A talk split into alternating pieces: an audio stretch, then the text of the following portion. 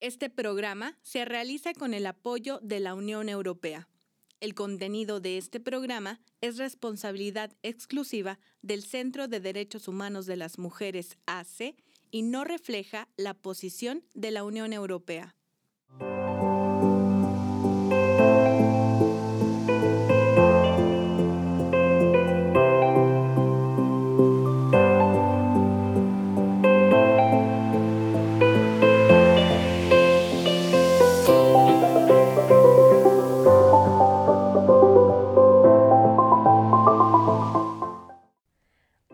Le doy la bienvenida a Nuestras Voces, un programa del Centro de Derechos Humanos de las Mujeres que es posible gracias al apoyo de la Unión Europea.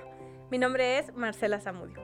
En la emisión del día de hoy nos acompañan la maestra en Ingeniería e Hidrología, Yasmina Salia Acosta Rodríguez, con quien hablaremos sobre el Día Mundial del Agua que se conmemoró el 22 de marzo. Además, tendremos en el estudio a Isela González y Ernesto Palencia, quienes nos hablarán de la lucha por el territorio de Toriachi. Asimismo, rendiremos un pequeño homenaje a la periodista Miroslava Brish Belducea en el cuarto aniversario de su asesinato. Acompáñenos en la emisión del día de hoy. Comenzamos.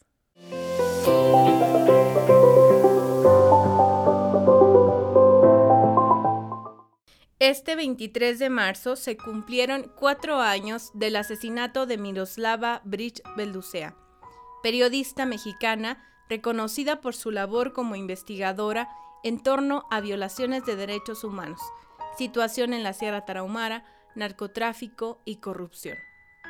Miroslava era originaria de Chinipas, Chihuahua. Estudió ciencias políticas en la Universidad Autónoma de Baja California Sur y posteriormente empezó a ejercer como periodista, oficio que desempeñó durante más de 20 años. Trabajó en medios como El Heraldo de Chihuahua, El Diario de Chihuahua y El Norte de Ciudad Juárez, y corresponsal de La Jornada, periódico con el que colaboró desde 1997. A través de su presencia en varios medios de comunicación, Miroslava Brish Belducea realizó trabajos de investigación que ayudaron a visibilizar problemáticas relacionadas con la defensa de los derechos humanos de comunidades indígenas en la Sierra Traumara y conflictos de materia ambiental, así como los feminicidios en Ciudad Juárez, el asesinato de Marisela Escobedo y desapariciones forzadas.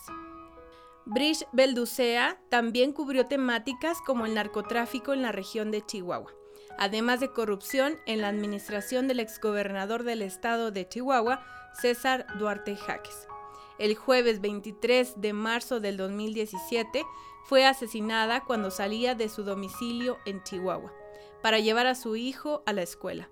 Recibió ocho impactos de bala en la cabeza.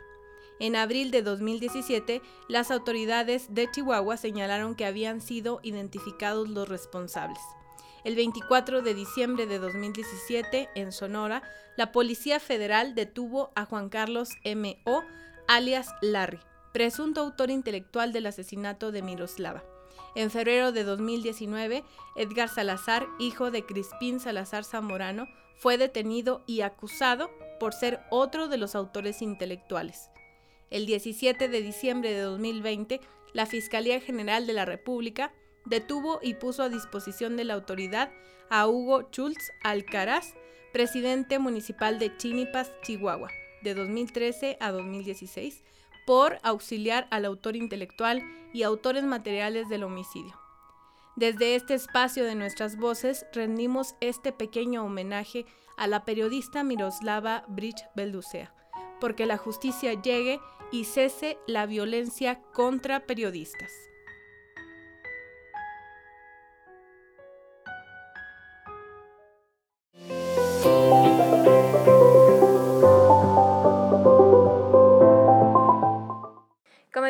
Las entrevistas del día de hoy y ya nos acompaña Yasmina Salia Acosta Rodríguez. El día de hoy, como le comenté al principio, vamos a hablar un poco acerca del Día Mundial del Agua. Es por ello que les platico un poquito de la trayectoria de Yasmín. Ella es maestra en Ingeniería en Hidrología e ingeniera civil por la Facultad de Ingeniería de la Universidad Autónoma de Chihuahua. Ha sido coordinadora de componentes del gobierno federal ejecutados a través de la Secretaría de Desarrollo Rural de Gobierno del Estado de Chihuahua para el aprovechamiento sustentable de suelo y agua del 2018 al 2019.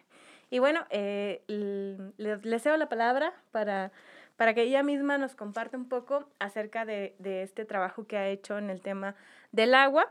Y nos gustaría, Yasmín, eh, bueno, aparte de, de agradecerte tu presencia aquí, que nos contaras un poquito desde cuándo te interesó estudiar hidrología.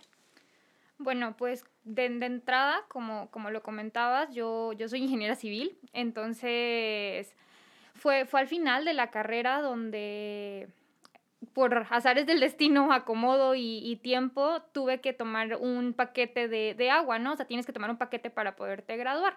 Entonces, las materias que se me acomodaban eran las de, las de agua y, dije, pues va, o sea, las tomo.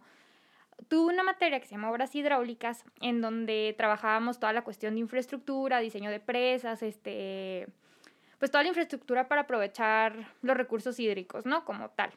Y ahí, pues, se abrió un campo de oportunidades inmenso. Eh, le, le, tomé mucho interés y puedo decir de que pues desde ahí me, apasionó el tema. Salgo de, la universidad, este, comienzo a trabajar con programas eh, pues de apoyo para este tipo de infraestructura, sobre todo pues programas muy sociales en donde apoyas a las, a las personas de los sectores productivos agrícolas, pecuarios, en las zonas rurales del estado y pues decido entrar a la maestría para especializarme pues todavía más. La voy concluyendo, este, ya, ya tengo, ya estoy titulada, entonces pues de ahí, de ahí nació todo esto. Y Yasmin, desde antes, es decir, esta es una pregunta como, ¿desde niña tú te veías trabajando en esto ya de grande? No, no, no, no, o sea, eso, eso es lo, lo muy interesante, o sea, yo... Yo entro en ingeniería civil con la visión de, pues, de ser constructora, ¿no? O sea, de dedicarme a la construcción, este, edificios, toda esta parte. Te digo, termino tomando este paquete y ahí es donde digo, no, pues está, hay un mundo de oportunidades para poder impactar en un sector muy, muy afectado. Y pues yo siempre juego a decir, pues yo quiero salvar el agua de Chihuahua, de ahí, de ahí salió, o sea, siempre es así como que mi frase típica porque terminé sintiéndome con ese compromiso pues muy grande de, aportar a, una problemática que pues vemos día a día, ¿no? O sea, Chihuahua es una zona árida, no tenemos agua, la disponibilidad está eh, pésima, entonces, pues, ¿cómo le hacemos para poder gestionar esa, esa agua que sí tenemos, ¿no? Y bueno, hablando en este mismo sentido, ¿cuáles serían las necesidades que tú alcanzas a ver en la Ley General de Aguas? Bueno, hablemos de la Ley General de Aguas como la nueva normatividad que sucede a la Ley de Aguas Nacionales, que la Ley de Aguas Nacionales tiene en vigor, mm, me parece que se publicó en el 94 en el Diario Oficial de la Federación. Entonces, las necesidades como tal no, no es tanto del, del instrumento te puedo decir que el marco normativo de, agua en México es bueno, es sólido. México trabaja en relación a un concepto que se, se denomina gestión integral de los recursos hídricos. Este pues es el proceso que permite el, desarrollo y el manejo del agua y los otros recursos naturales, eh, siempre buscando el bienestar social y buscando la sostenibilidad que no comprometa los ecosistemas vitales, ¿no? Entonces, este, este concepto pues va, va liderado por instituciones internacionales como, como la ONU. México trabaja en relación a esto, lo ha agregado a su, a su marco normativo desde hace mucho tiempo. Entonces, el, el, los instrumentos son buenos. ¿Qué nos falta? Pues seguir, seguirlos. O sea, que realmente se sigan al pie de la letra, que se fomente la participación de los usuarios, que haya una sinergia al fin y al cabo, pues que se promueva la gobernanza del agua, que, lleguemos a ese punto para poder decir que los estamos utilizando bien. Mm, podemos decir que, que nos falta compromiso con el tema, apropiarnos, eh, empoderar a todos los sectores para que todos puedan poner su parte y pues todos tomen su responsabilidad. Entonces, como tal, podemos decir que no le falta algo específico al instrumento, más bien es agarrar el instrumento y pues hacerlo funcionar. Ahí, ahí está y, y pues nos falta mucho para avanzar, para lograr este, esta, eh, llegar a alcanzar la, la seguridad hídrica, eh, lograr una gestión integral de los recursos hídricos como tal, pero pues tenemos cómo, hay que saberlo aplicar. Ok, entonces sería bajarlo a la práctica. Sí, sí, sí, claro. Y bueno, todas las personas tenemos derecho al agua, pero ¿qué tanto se cumple este derecho? Bueno, en la zona urbana, aquí en la ciudad de Chihuahua, eh, hay muy buena cobertura. Sí, sí existen problemáticas que pues conocemos, que, que, se han ido trabajando. Los organismos operadores realmente yo considero que están comprometidos con ir avanzando en, en la mejora de, del suministro de agua potable. Ahí, pues, ¿qué pasa? Que en las zonas rurales se complica un poco este aspecto porque la infraestructura pues a lo mejor no, no llega exactamente a, a, todas las localidades. Para poder decir que tenemos un derecho humano al agua satisfactorio, o sea, que, que una comunidad, una localidad o un, una población tiene derecho humano al agua y saneamiento de manera satisfactoria, vaya, este tiene que ser accesible, quiere decir que pues tiene que no estar a más de 30 minutos de distancia y a un kilómetro ida y vuelta tiene que ser pues disponible, tiene que ser asequible, o sea, que sea un costo, un costo que puedan cubrir las personas, porque esto es muy importante, ya hablando de lo del costo. Creemos que por ser un derecho humano no tenemos que pagar por el agua. Y, y es así, o sea, pues el agua es la, la, tenemos que tener acceso a ella. Sin embargo, pues lo que cuesta es la infraestructura, ¿no? O sea, ¿cómo le hacen para llevarnos el agua a nuestras casas? Eso sí se tiene que pagar. Considero que Chihuahua es un buen ejemplo de, de compromiso con el pago. Los organismos operadores sí, sí reciben buena, buena respuesta respecto a pago. Los usuarios pues sí, sí se encuentran comprometidos, pero falta que, que entendamos esta parte de que no nos están cobrando el agua como tal, nos están cobrando todo lo que cuesta sacarla del pozo que ya está súper profundo, todo el bombeo, toda la red y que, que nos llegue a la casa pues cuando abramos la llave hacer la magia, ¿no? De, de, que, de que tú en tu casa tengas agua potable. Es que es, que es bien... Pues mucha gente dice, no, pues es que, o sea, el agua, ¿por qué lo va a pagar? Si pues es agua, o sea, no puede ser que, no, que me la estén cobrando. Pero es como que, oye, no, pues no te están cobrando el agua que te tomas, te están cobrando, pues que ellos tienen redes de tuberías, o sea, inmensas, las bombas tienen que sacar el agua, los pozos cuestan, este, la extracción, claro, el personal, el mantenimiento, de que si tienes una fuga, ¿quién la arregla? todo, todo eso cuesta. Entonces te digo, Chihuahua es un ejemplo de, de que sí paga la gente. Hay otros, otros estados, otros municipios en donde de plano pues la gente no paga, los organismos operadores no tienen, no tienen dinero. ¿Tienes alguno eh, algún estado que recuerdes que, que batallen para este pago? En Morelos. Justo hace como dos semanas veía una, una conferencia de, de, del presidente de un organismo, bueno, pues del, de la Comisión Estatal del Agua. Sí donde decían, no, pues es que aquí no pagan, o sea, no pagan. Tenemos que vivir con lo que nos asignan de recurso federal y a ver cómo le hacemos. Aquí en Chihuahua es un ejemplo de que pues la gente sí está consciente de que se tiene que pagar. Entonces eso, eso está padre, es, es algo para, para valorarse. Así es.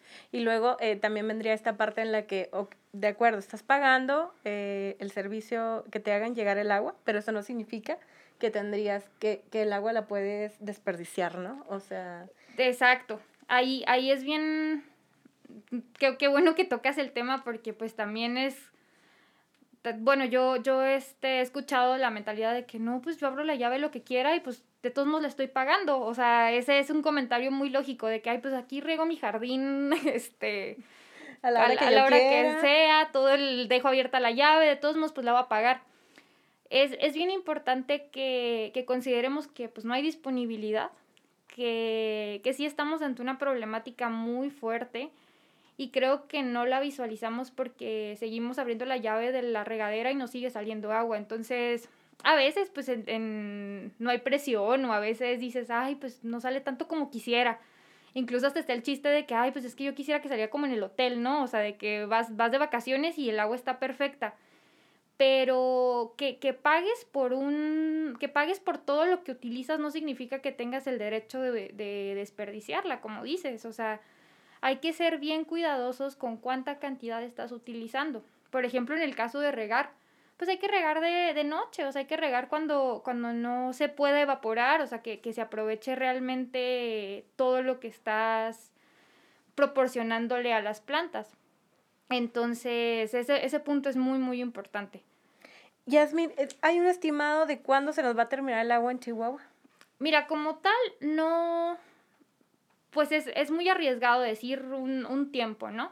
Lo que sí, sí te puedo decir, y, y, es este, pues son los datos oficiales pues, de la Conagua, es que los acuíferos que, que nos abastecen de agua potable ya están en estado de déficit muy, muy fuerte. Esto quiere decir que, pues hablemos como de, de un vasito, el vaso tiene una cantidad limitada de agua, y nosotros ya estamos abajo de lo que ya tenía. O sea, es decir, ya estamos en, en, números rojos. Ya le debemos al vaso. Ya le debemos, le debemos muchísimo. Hablamos del orden de, de los dos acuíferos principales que son el Chihuahua Sacramento y el Sauce Encinillas. El Sauce Encinillas está para el norte, el Chihuahua Sacramento prácticamente ocupa toda la, toda la mancha urbana. Y está el Tabalao Paldama, que está pues para la región de, pues, de Aldama, vaya. Esos, esos tres nos abastecen de, de agua potable resulta que pues el South, Encinitas y Chihuahua Sacramento tienen déficits del orden de 60 millones de metros cúbicos por año. Entonces, pues imaginémonos un metro cúbico por, pues no sé, esta mesita un poquito más, por, o sea, el metro cúbico así, pues son 60 millones de, entonces ya le debemos eso al vaso. El Tabalao Paldama tiene alrededor de 10 millones de metros cúbicos de déficit, pero pues sigue siendo un chorro, o sea, ya también le debemos, ya no estamos ni siquiera en ceros es, es, bien, es bien importante que tengamos en mente eso, de, o sea, de que ya estamos sacándole el agua que no tiene. Estamos forzando la, la situación para, pues, para poder abastecernos, para poder seguir viviendo. Y eh, bueno, eh, ¿cuáles han sido lo, las estrategias o para captar agua aquí en la ciudad? Ok, te platico pues de, la, de, las, que, de las que yo conozco. Este, se están realizando obras de, de recarga en diferentes puntos, este, presitas que retienen flujo para poder propiciar la infiltración al, al subsuelo.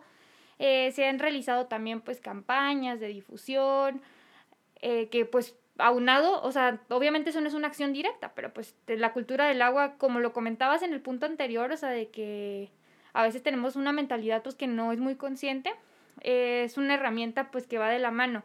Entonces, las estrategias para captar agua como tal, más bien es para propiciar la infiltración, porque pues aquí, como comentábamos, nos abastecemos de agua subterránea, eh, casi no llueve. Por ejemplo, los techitos de lluvia o los, los colectores, todo esto es muy padre, pero pues aquí no nos funciona tanto porque realmente solo tenemos lluvia, híjole, si nos vamos como el año pasado, como un mes y eso así entrecortado. Entonces, ¿qué tenemos que hacer? Pues obritas que, que retengan el flujo, que propicien la infiltración, obras de reforestación para poder conservar las, las partes altas de las cuencas. ¿Esto qué hace? Pues es como si tuvieras un tablerito con, con canicas, ¿no? Lo ladeas y las canicas se van así de golpe. Eso, eso es el escurrimiento, el agua. Si le empiezas a poner topes, este, así, no sé, algunos palitos, que podrían ser las, las sobritas de, de retención, las, las, las reforestaciones, pues el agua se va quedando, ¿no? Las canicas se van deteniendo arriba y eso propicia pues que se empiece a infiltrar más. Vamos recuperando los déficits que tenemos. Y bueno, ahorita que mencionas lo de las lluvias, he escuchado mucho, sobre todo en personas que se dedican a, eh, al cultivo de tierras y, y comentan que este año va a estar peor. ¿Cuál es la situación actual de las lluvias? Mira, hay un pronóstico de sequía eh, prolongado. La, ya, ya, ya tuvimos los últimos dos años con muy poco, con muy poca lluvia. Yo, yo tengo en mi casa una estación meteorológica de, pues sí, o sea, mm, casera, ¿no? O sea, no es no casera, es un, es un aparato, pero lo que voy es que no es así tan sofisticada como los las que utiliza el Sistema Meteorológico Nacional, por ejemplo, ¿no? Eh, en mi estación cayeron 113 milímetros de lluvia. Esto es bien preocupante, ¿por qué? Porque el promedio de la ciudad es de 400. Entonces, el año pasado, en, te digo, es muy, es muy específico porque pues fue en mi casa exactamente, o sea, en esa zona. Entonces, pues no, no puedes decir, ay, en toda la ciudad cayó eso. No, pero, pero ahí el ejemplo y lo, lo contrastante es eso. O sea, el promedio anual es de 400 milímetros. Este es lo que, lo que debería de llover, lo que, lo que históricamente ha llovido. En 2019 bajó, bajó, me parece como unos 50 milímetros. Y el año pasado, pues te digo, lo, lo vi, o sea, el 31 de diciembre me quedé así de que no, pues no, no llovió nada. O sea, 100 milímetros no son nada. Entonces, la, el pronóstico de sequía sigue. Este año también está pronosticado que va a haber bastante sequía. Esperemos que, que pues las condiciones cambien, pero el pronóstico pues sí, sí es muy desfavorecedor. Ay, qué triste noticia. Pero, pero eh, ¿cómo, bueno, hablando un poco de cómo se hace una planificación de retención de agua, por ejemplo? Ok, volvemos a la parte de, de cómo, pues de, de, qué nos sirve, ¿no? En, este, en estas zonas como, como Chihuahua. ¿Cómo hacemos una planificación? Pues hay que considerar dividir el territorio por cuencas. Eh, las cuencas, pues no, te, te explico un poquito el concepto, es una superficie geográfica en donde se delimitan alturas altas, entonces ahí es como si se hiciera un cuenco, ¿no? Todo lo que cae es como si fuera una cadena montañosa así, y luego tiene un punto de cierre, donde está el arroyito.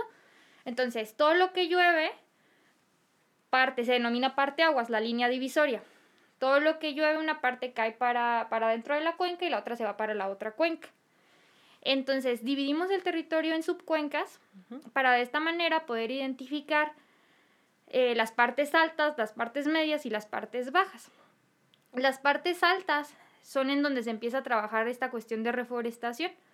Empiezas a reforestar, a, este, a promover el crecimiento de la vegetación. Estas reforestaciones que hacen, pues que guardan la humedad en el suelo, retienen flujo, ya el flujo no pasa, no pasa corriendo y luego vas haciendo pues obritas, obritas de retención de, de, suelo, y esto también va guardando la humedad, y la cuenca pues ¿qué pasa? Pues se va, se va convirtiendo en, en pues una retenedora de, del agua que va pasando por ahí, y al acuífero, pues no, no todo el agua que se infiltra llega al acuífero, obviamente, el acuífero pues es un, hablemos como que es un almacenamiento que está pues muy, muy, muy debajo. Sin embargo, ¿Qué es lo que pasa? Se infiltra y hay un flujo subsuperficial. Entonces el flujo subsuperficial promueve el crecimiento de más vegetación. Entonces, primeramente, eh, ¿cómo le hacemos? Pues definimos una unidad de gestión, en este caso, pues la, la microcuenca. A partir de ahí, empezamos a, a ver, a discretizar la, la cuenca por zonas, como te comento, su parte alta, su parte media, su parte baja y se empiezan a trabajar acciones en cada una de estas partes. Por ejemplo, estas obras de recarga pues van en las partes medias, en donde hay este, el terreno es, propicio para la infiltración. Y de esta manera pues se va trabajando pues como si fuera una escalerita, o sea, vas trabajando la parte alta, la parte alta propicia el crecimiento de vegetación, retención de humedad, te pasas a la parte media, vas deteniendo el flujo, vas infiltrando más y al final en las partes bajas pues ya, ya tenemos niveles de, de, flujo subsuperficial más altos. Entonces eso nos va a decir, ¿qué, qué nos dice? Pues que, que tenemos mmm, como agua almacenada en esa parte, vaya. No sé muy bien cómo ejemplificarlo pues de una manera más, más, este, más simple, pero, pero eso es lo que, lo que podríamos ir haciendo, o sea, dividiendo el territorio.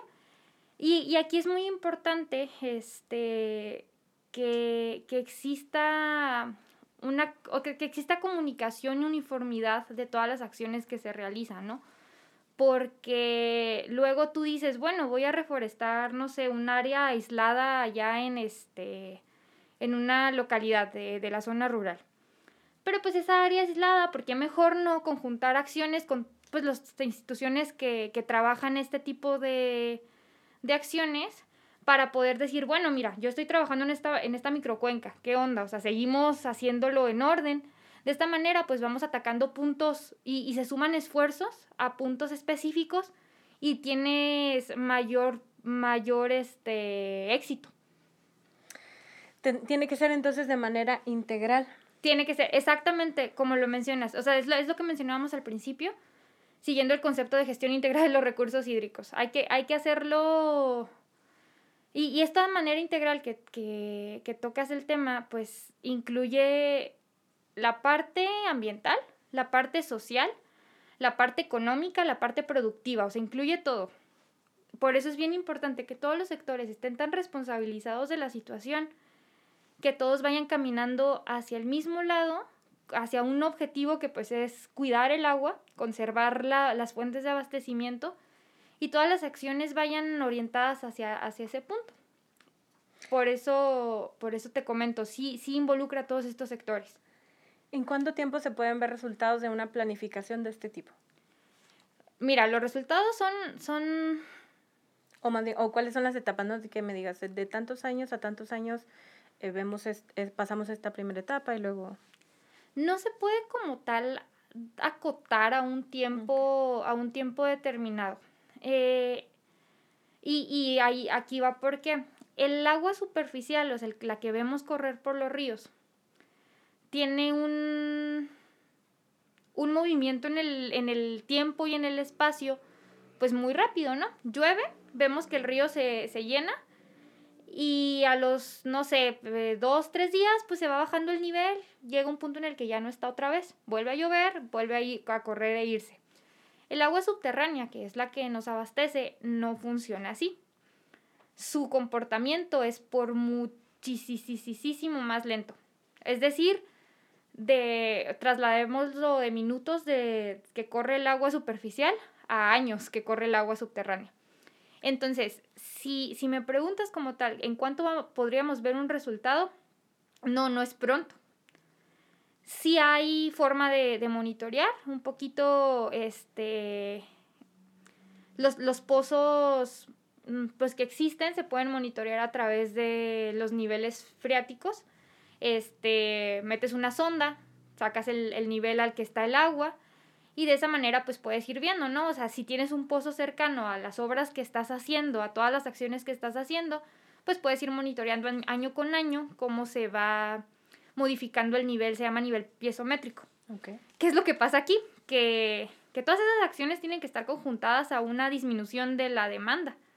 Porque, pues imagínate, estás haciendo un chorro de cosas y luego pues le siguen sacando agua y agua y agua y agua pues no, no vas a ver ningún cambio. Entonces es, muy relativo, pero lo que sí es un hecho es que es que es un aporte hacia la hacia la solución a la problemática.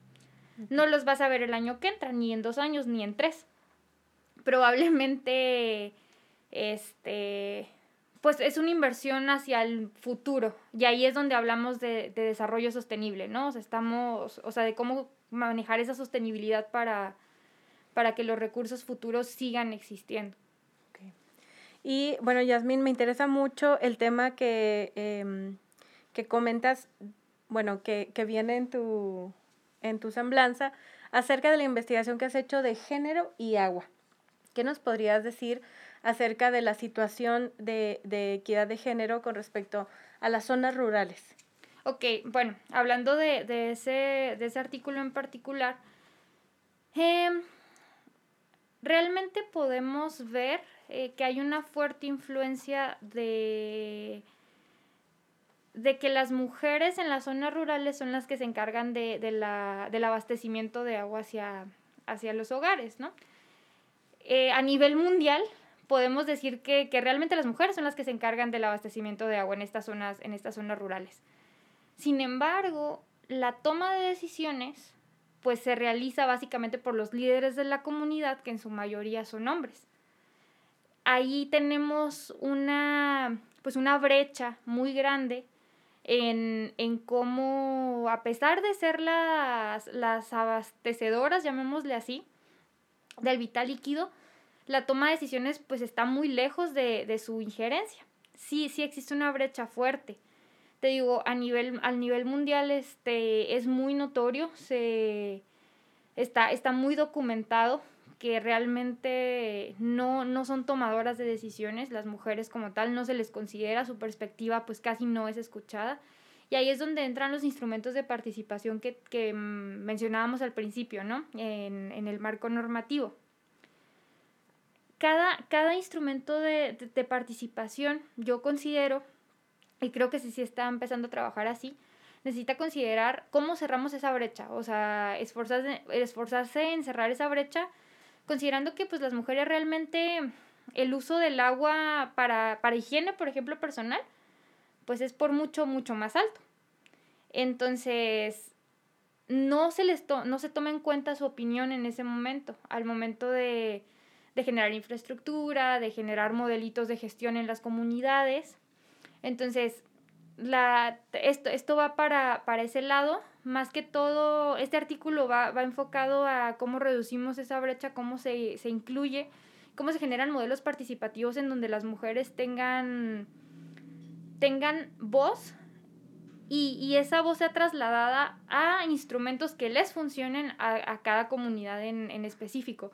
Va muy de la mano en la cuestión de empoderamiento de mujeres en comunidades rurales. Y, y pues yo considero que, que ese empoderamiento, al, al, realizarse automáticamente, se puede bajar al sector agua. Okay. Y bueno, eh, tomando este tema que comentas, el del empoderamiento, ya lo decías al principio de la entrevista, ¿no? Es necesario empoderar a muchos de los sectores para que eh, sean más los involucrados en el tema de la defensa del agua. Eh, ¿Qué organizaciones de aquí de la ciudad eh, eh, se enfocan en la defensa del agua? Mira, te puedo comentar en lo, en lo personal, yo no he escuchado alguna organización civil que, que, que tenga este emblema. Hay, hay muchos sectores o muchas este, participaciones que, que se han visto en donde se centran en el lado medioambiental, este, cuidado del bosque, cuidado de, de los cerros, cuidado eh, incluso hasta, hasta de parques, este, para evitar la, la urbanización en, en, zonas específicas. Yo no he visto una, una particular del agua considero que, que sí es importante, que sí es muy importante que la sociedad civil se involucre de, de manera representativa en el, en el sector a, al momento de la toma de decisiones. Hay, hay instrumentos de participación que, que propician este tipo de, pues de diálogo entre los usuarios y, y los organismos competentes de la, de la regulación de, del agua sin embargo, pues no es de mi conocimiento que haya uno particular. Ojalá sí haya y no lo hayamos visto. Muy bien.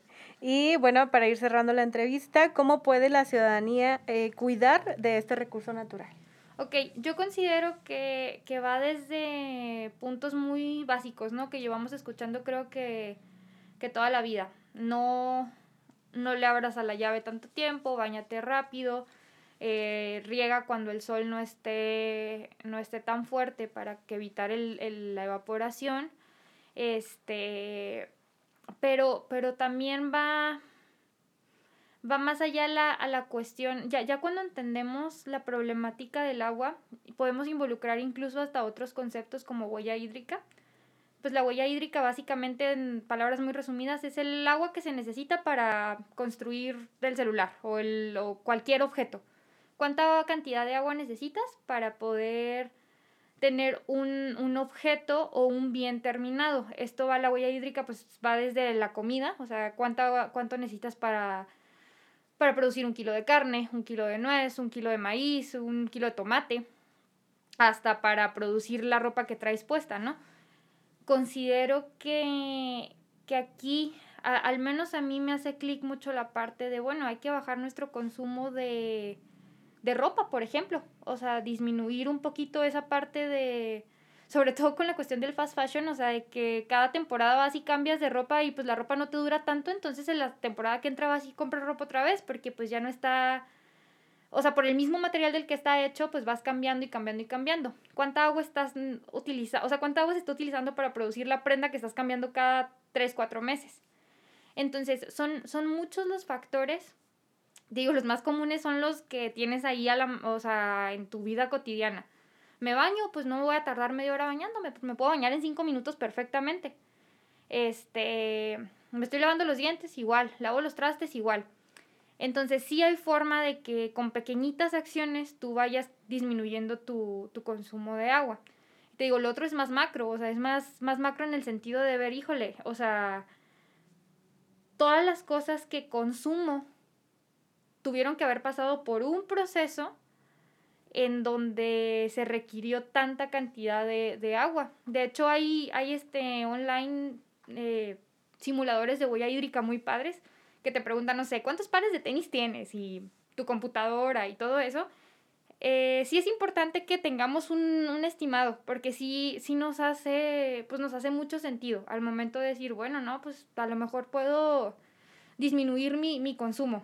Y pues en la, o sea, realmente estamos en una, vivimos en un mundo pues consumista y, y así crecimos y así estamos acostumbrados y romper el, romper el molde es muy complicado y va a requerir mucho tiempo. ¿Qué creo que sí va a funcionar? Que si empezamos a enseñarlo desde ahorita, en 20 años, a lo mejor ya, ya ese chip ya cambió. Yo, yo sé que ahorita es difícil para nosotros que ya, que ya pues crecimos formados de una manera para los más adultos, este, pero pues yo creo que se puede ir trabajando en cómo, en cómo metemos esa, esa conciencia, ajá, esa conciencia por el cuidado de, del agua. Así es, y lo que importante lo, todo lo que menciona Jasmine, eh, que tiene que ver con un alto al consumo, ¿no? Al consumo sin sentido y, y al consumo que estamos acostumbrados. ¿Algo más que te, que te gustaría agregar?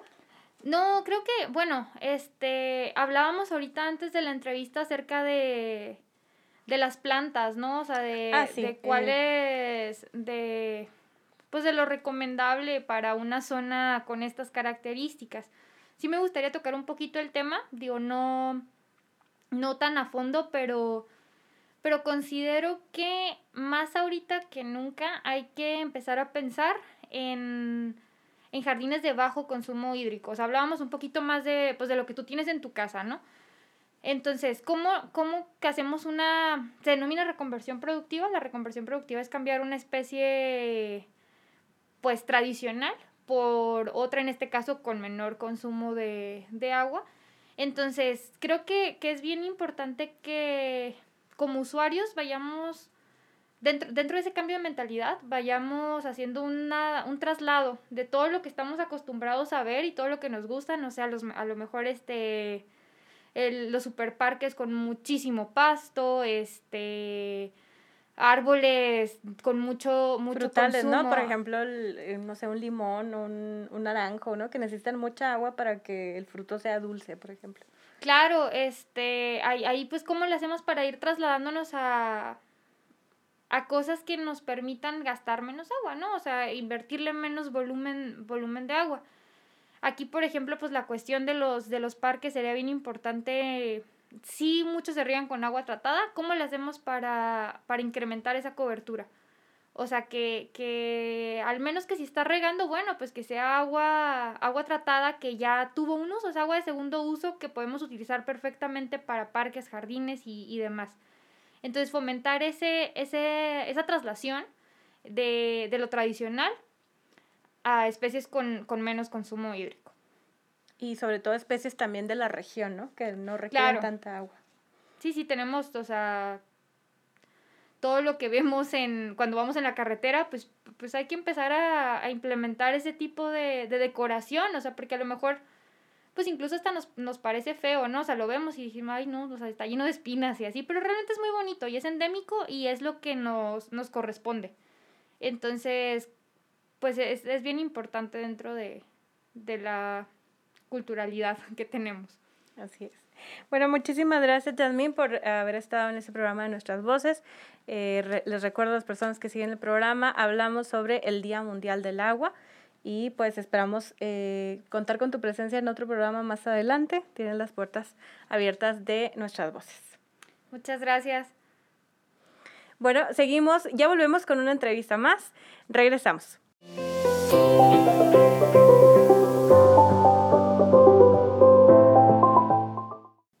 Ya estamos de regreso en el estudio y ahora me acompañan Isela González y Ernesto Palencia. Ambos vienen de la Asociación Civil Alianza Sierra Madre, que se encargan del acompañamiento en la defensa de territorios a pueblos indígenas. Bienvenidos, ¿cómo están? Hola, ¿qué tal? Hola, ¿cómo estás? También muy bien, me da mucho gusto eh, que estén aquí acompañándonos. Y vamos a hablar un poquito acerca del trabajo que hace ASMAC pero sobre todo poniendo especial atención en la resolución de la Corte Interamericana de Derechos Humanos, que, un que el 25 de marzo del 2017 eh, establece que los Estados Unidos mexicanos eh, debían continuar implementando medidas de protección que ya habían sido dispuestas para la comunidad indígena de Choriachi. Y para hablar un poquito de Choriachi, me gustaría que nos platicaran, em, eh, bueno, pues dónde queda Choriachi primero, para que nos ubiquen un poquito en el mapa y a qué se dedican sus habitantes. Eh, bueno, eh, Choreachi también es conocido como Pino Gordo. Es una comunidad rarámuri o tarahumara que está en el municipio de Guadalupe Calvo, Chihuahua.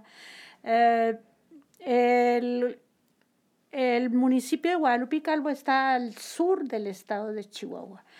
Y la, es una población rarámuri, ahí no hay mestizos y eh, eh, habita en un territorio de cerca de más de 32 mil hectáreas eh, en, distribuidos en casi 50 ranchos y rancherías, eh, pues su actividad es de subsistencia, agricultura, ganadería a pequeña escala, tienen grandes actividades de caza y recolección en época de verano, de, en época de lluvias. Muy bien. Sí, eh, habría que apuntar que Choriachi, como una, un pueblo, una comunidad que pertenece a un pueblo indígena, tiene ciertas particularidades con relación a la, al territorio ancestral que han venido poseyendo.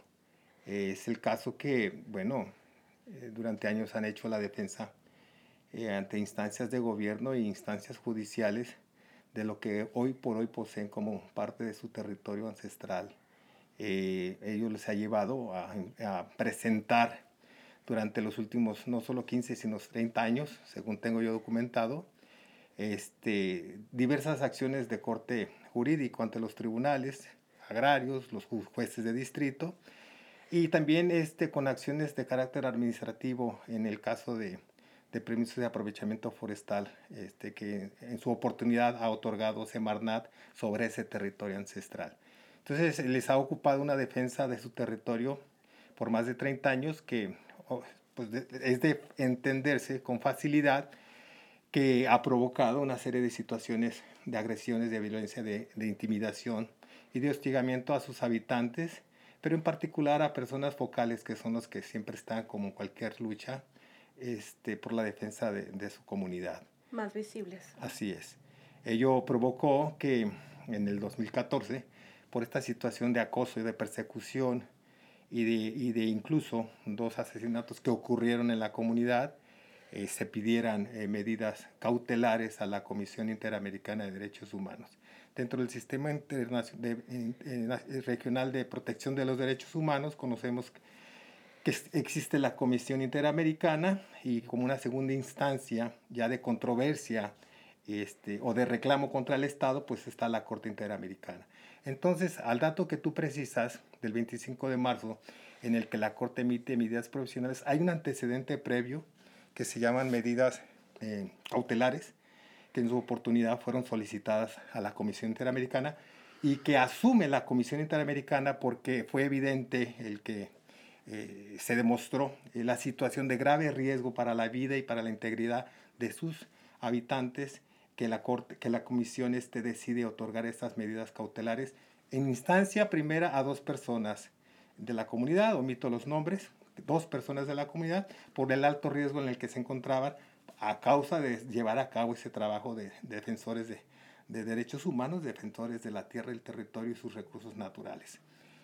Eh, eh, eh, es así que emite una serie de, de, peticiones al Estado mexicano, tú acabas de citar, pero el Lotoral emite dos que son de relevancia, en el que dice debes de implementar acciones necesarias, pertinentes y suficientes para garantizar la vida y la integridad física de estas personas, además para que puedan seguir desempeñando su trabajo de defensa de su comunidad.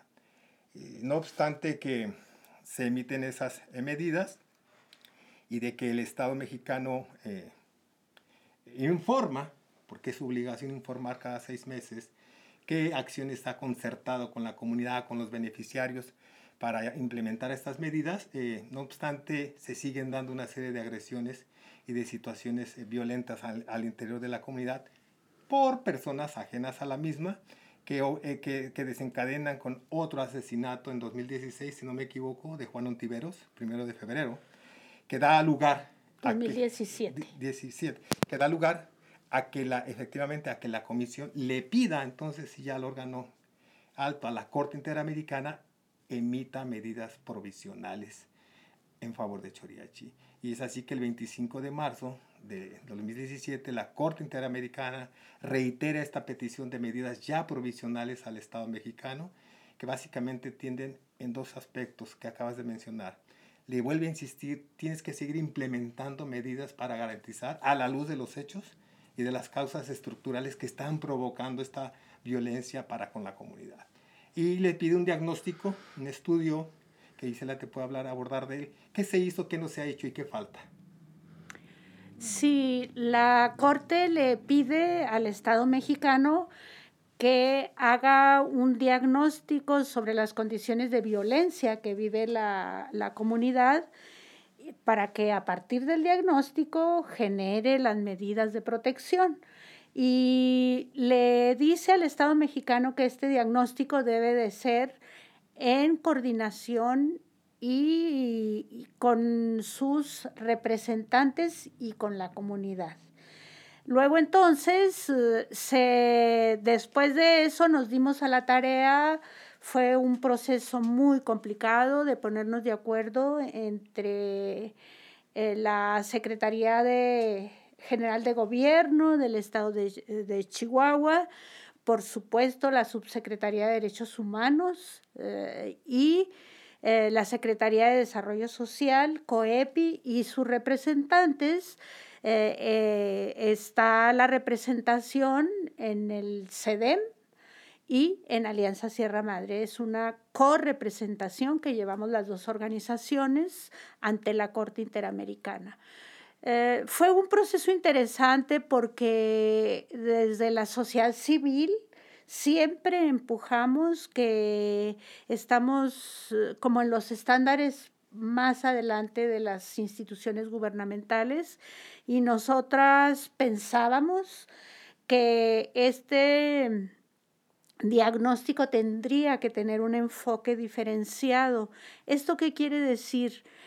Que tendría que ser, tendría que diseñar una metodología en la que por generación, por género eh, y por actores sociales en la comunidad se expresaran y dijeran cuáles eran las situaciones de riesgo que viven y que, proponían ellos y ellas para, para, que se atendiera esto. De tal manera que fue muy, muy interesante el proceso, después de ponernos de acuerdo, de durar eh, como dos o tres meses, ahí hubo voluntad política de parte de la Secretaría General de Gobierno y fundamentalmente de la Secretaría de Desarrollo Social con el doctor Víctor Quintana Silveira. Y COEPI también, ahí formamos el, equipo, un equipo, como ya dije, multidisciplinario, de tal forma que en el, cuando se hizo el diagnóstico participaron las niñas y los niños.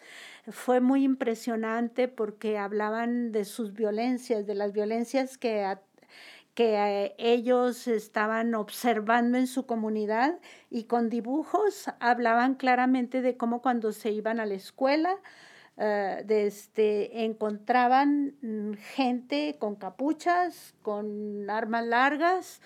Y, y, eso les daba terror, ¿no? También fueron consultadas las mujeres, ellas hablaban que no podían ir, por ejemplo, cuando cada vez que va la brigada médica, a encontrarse a la consulta porque tenían mucho miedo, porque se encontraban gente armada, era el común denominador. Y las autoridades, los hombres, eh, los hombres ahí eh, eh, hicieron propuestas de cómo, cómo debería el Estado mexicano eh, proteger a la comunidad junto con las autoridades tradicionales y luego ya que se hizo esa propuesta se validó con todos los grupos, niños y niñas, mujeres, eh, hombres y autoridades tradicionales. Ahorita explico por qué digo hombres y mujeres y no digo jóvenes y jóvenes como dicen ahora ustedes, ¿no?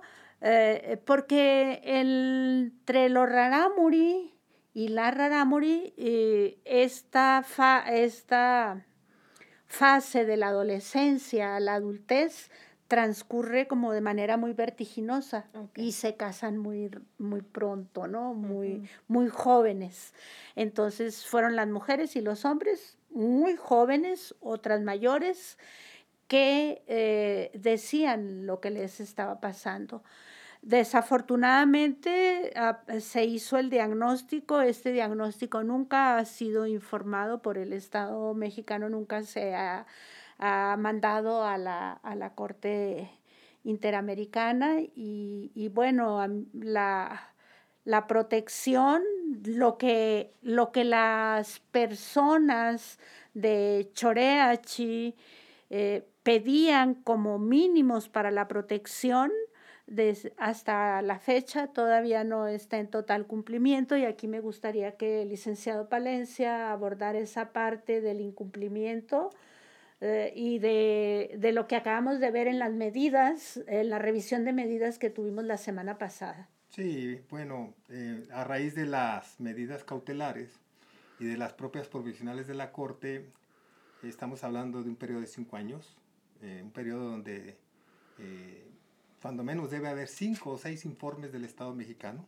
si lo contamos por año, cinco informes en los que eh, la, la, la, la, la, línea de informes del Estado en, para decir que se ha cumplido con las medidas de protección es el, eh, las acciones desarticuladas desde mi punto de vista que lleva a cabo en Choriachi, ¿no?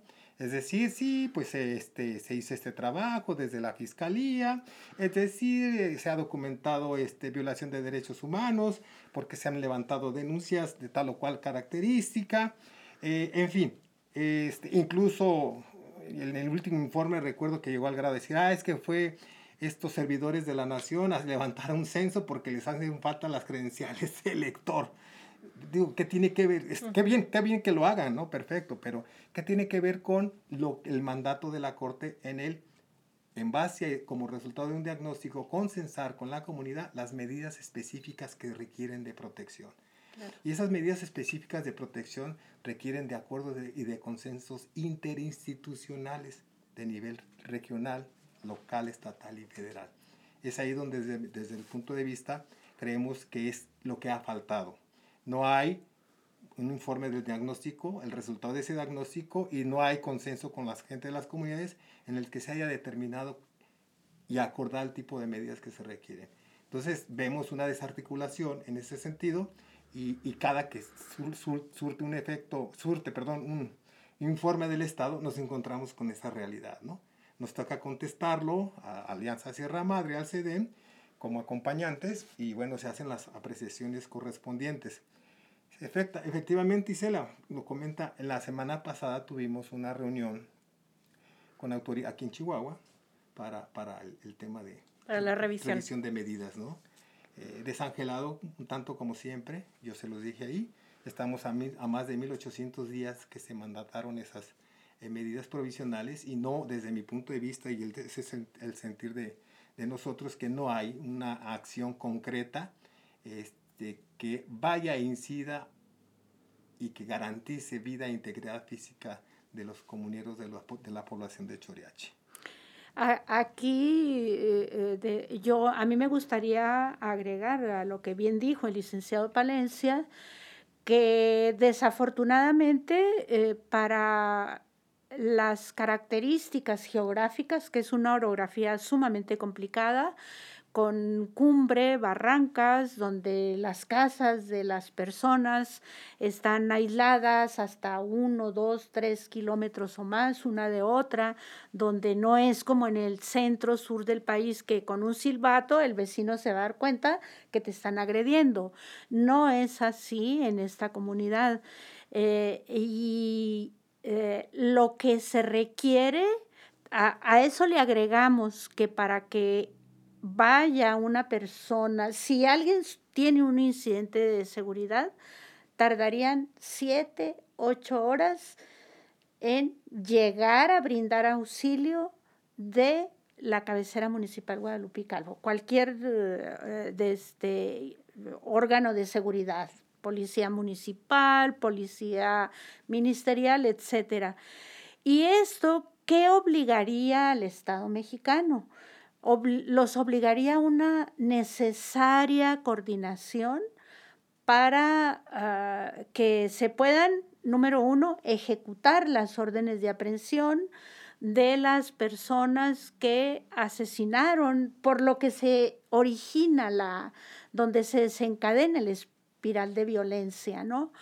Y pues esto no, no ha, ha hecho no ha sido posible, no se coordinan mm, y esperemos que pronto que pronto lo hagan porque a partir de la revisión de medidas eh, en una como en un tono de exigencia, pero también de incidencia, de convencerles de la necesidad de la coordinación, gobierno del Estado y federación, se acordó que lo iban a hacer y eh, también eh, se va a revisar el diagnóstico, se va a actualizar qué ha pasado.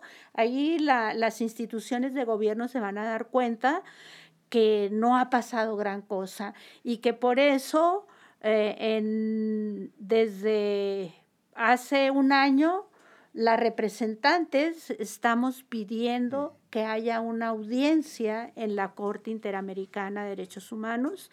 Eh, la Corte no ha dicho que no. La Corte dice, por lo de la pandemia, mm, sabemos que se complicó todo, ¿no? Pero esperemos que, que haya una audiencia para poderle explicar a la Corte por qué la representación dice que no se ha cumplido. ¿Y por qué el Estado mexicano, obviamente, como no tiene muchas cosas que informar, informa cosas eh, desarticuladas? Y creo que esto daría la oportunidad. Ah, hay un elemento bien, bien interesante. Como el, cada tres meses se tiene que rendir el informe y luego contesta la representación y sale discordante, no coincide, eh, entonces la Corte le pidió a la Comisión Nacional de Derechos Humanos, le dice, oye, emite tú una opinión. ¿Y cuál sería eh, la sorpresa? Que no nos dijeron, nosotros nos dimos cuenta hasta que nos mandaron el informe del Estado, que la, la Comisión Nacional de Derechos Humanos coincidió que es una comunidad que está en grave eh, situación de riesgo eh, y que no se ha garantizado la integridad física de las familias de la comunidad. Sí, y yo en la reunión que tuvimos la semana pasada con el titular de la Unidad para la Defensa de los Derechos Humanos, del Mecanismo de Protección para Personas Defensoras y Periodistas, de la CEGOP, todo eso, esa reunión en donde estuvo el titular aquí, este, les decía que quizás no han dimensionado ¿no? este tipo de medidas provisionales que lo decía. Son medidas colectivas, las únicas que la Corte ha, dado a una comunidad, a un beneficiario en México, medidas colectivas por la trascendencia, por la situación de riesgo y la vulnerabilidad en que se encuentran, es que fueron dadas, no fueron dadas de gratis, fueron porque encontraron los elementos eh, eh, necesarios de extrema urgencia que habría que dictaminarlas en ese sentido. Entonces yo les hacía ese hincapié que quizás les hace falta verlo desde esa visión para actuar en consecuencia y no estar haciendo acciones aisladas este, que no tienen ningún fin.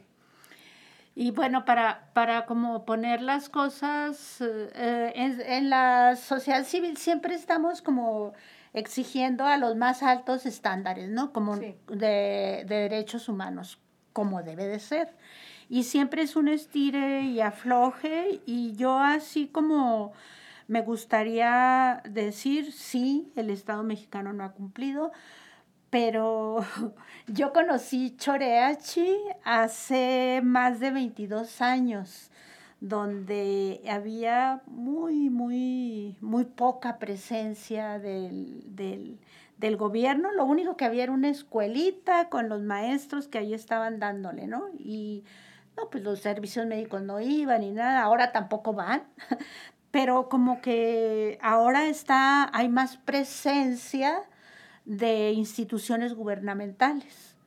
No necesariamente para la, garantizar la protección, pero sí como hay más presencia y esto de alguna u otra manera eh, eh, ha hecho visibles otros problemas que tiene la comunidad.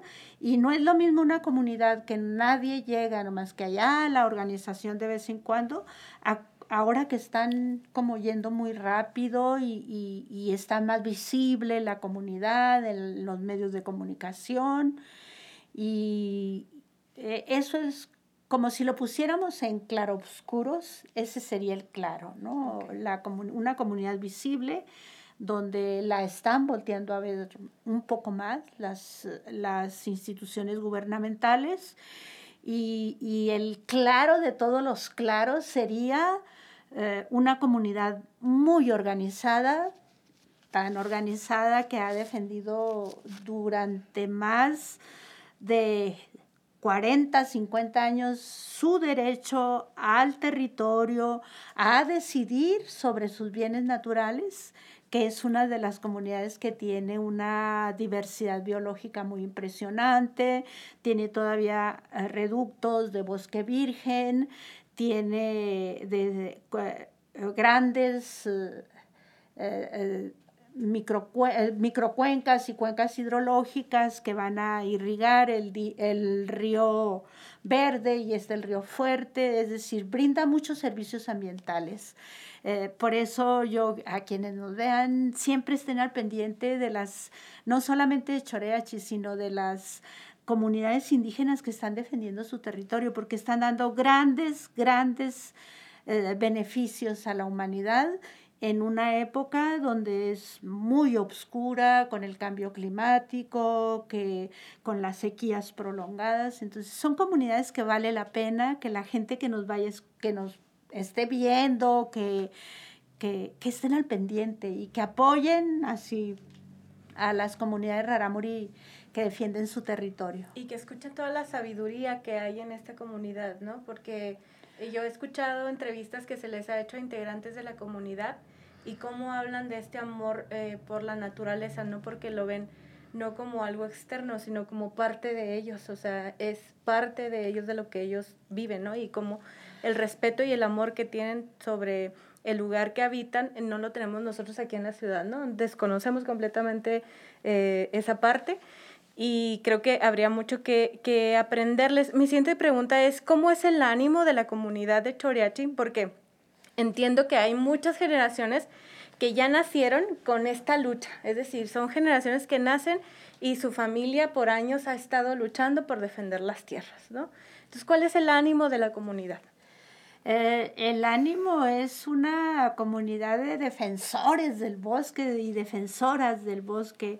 Ah, el año, para poner un ejemplo, el, el, el año pasado, me parece, eh, eh, hubo un proyecto muy bonito que se trabajó con niñas y niños de Choreachi, desde este, la artista plástica Luli Sosa, que además también es pintora. Eh, hizo talleres con niños y niñas y dibujaron eso, lo que es su esencia, ¿no? Dibujaron por supuesto que ahí eh, la modernidad también les llega, les llegan las noticias, pero son defensores y defensoras porque siempre están escuchando eso. Yo conocí a los niños que ahora está, como los niños de la que, de los que te estoy hablando, que participaron en esos, en esos dibujos y que hubo una exposición muy bonita en, en, en la, en el Centro Cultural Los Laureles. Eh, yo conocí ya a los papás de esos niños y eran defensores y siguen siendo defensores. Por eso hay que apoyarles mucho. No sé, Ernesto. No, totalmente de acuerdo. Así es. Muy bien. Y eh, bueno, recapitulando un poco, pues eh, Choriachi eh, era una comunidad que vivía sin ningún problema, ¿no? Hace muchos años. Eh, y luego, es- esto como para, para grandes rasgos, volver al, al tema de la, de la lucha. De pronto hubo personas que, que se sintieron con el derecho de empezar a talar árboles o, o a comercializar eh, parte del bosque. Y eh, bueno, pues la comunidad se empieza a organizar para defender sus tierras y pues empieza esta lucha de, de ponerlo por papel, ¿no? Ponerlo por escrito. En medio de todo esto, eh, por supuesto, hay muchísima violencia, persecución, asesinatos y eh, por fin hay una, hay, hay una determinación de la Corte, la Corte interviene, decreta las, las medidas, provisionales. medidas provisionales y sin embargo a la fecha el Estado no ha cumplido con, con esto que se, que se le pide y eh, lo que se está buscando actualmente es una audiencia con la Corte para poder eh, plantearle por qué no se ha cumplido con todo lo que, con todo lo que se ha emitido. Sí, en esta audiencia entiendo, licenciado, que, que el Estado mexicano dice, y, pero también va representantes de la comunidad y le dicen a la Corte, mira, no, no ha- nosotros estamos viviendo así, también la representación hace como toda la argumentación, porque decimos que, que, que no se ha cumplido totalmente. No sabemos si de aquí a que la pandemia lo permita y que pueda darse la audiencia, a lo mejor cumplieron, ¿verdad? Sí, sí, pero habría que puntualizar que hay que entender a la Corte Interamericana como un tribunal. Es un tribunal donde las partes, las instancias van y exponen sus eh, pretensiones, alegan y exponen pruebas. Es un tribunal.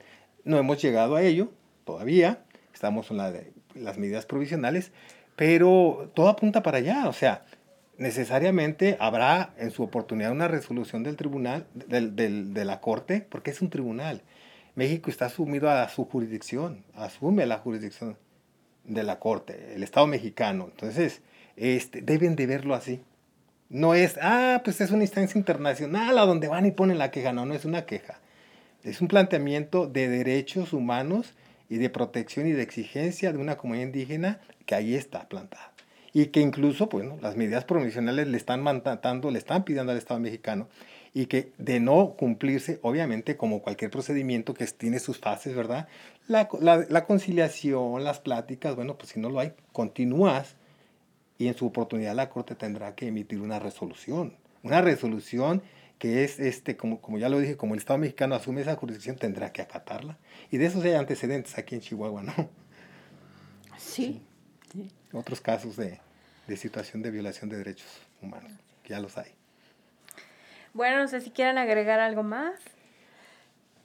Pues por donde debería, debimos de haber empezado. Alianza Sierra Madre es una organización no gubernamental y no solamente trabajamos en Choreach y también estamos en, estamos en el municipio de Guadalupe Calvo y hacemos defensa territorial de otra comunidad, Rarámuri, que es Colorado de la Virgen, y de tres comunidades del pueblo Odami o Tepehuán, Mesa Colorada, Cordón de la Cruz y el Tepozán todas comunidades en riesgo. En Colorado de la Virgen es donde ha ocurrido mayor número de asesinatos. También es un proceso complicado, pero ahí estamos.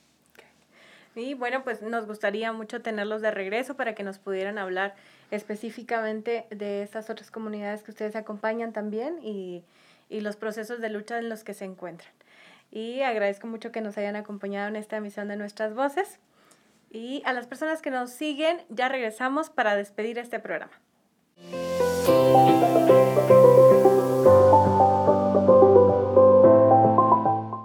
Concluimos esta emisión y agradecemos a las personas que estuvieron de invitadas en el estudio, que fueron Yasmina Costa, Isela González y Ernesto Palerna. Además, agradecemos al equipo de Trompeta Films por la realización de esta emisión. Le esperamos en el siguiente programa, el miércoles 31 de marzo, a partir de las 12.30 del mediodía, para hablar más sobre el tema de derechos humanos. Siga nuestro programa a través de las redes sociales del CEDEM. Encuéntranos en Facebook como Centro de Derechos Humanos de las Mujeres, en Twitter e Instagram como arroba CEDEM, en YouTube como CEDEM Chihuahua y en Spotify como Nuestras Voces CEDEM Chihuahua. Nuestras Voces es posible gracias al financiamiento de la Unión Europea. Mi nombre es Marcela Zamudio. Gracias por acompañarnos. Hasta la próxima.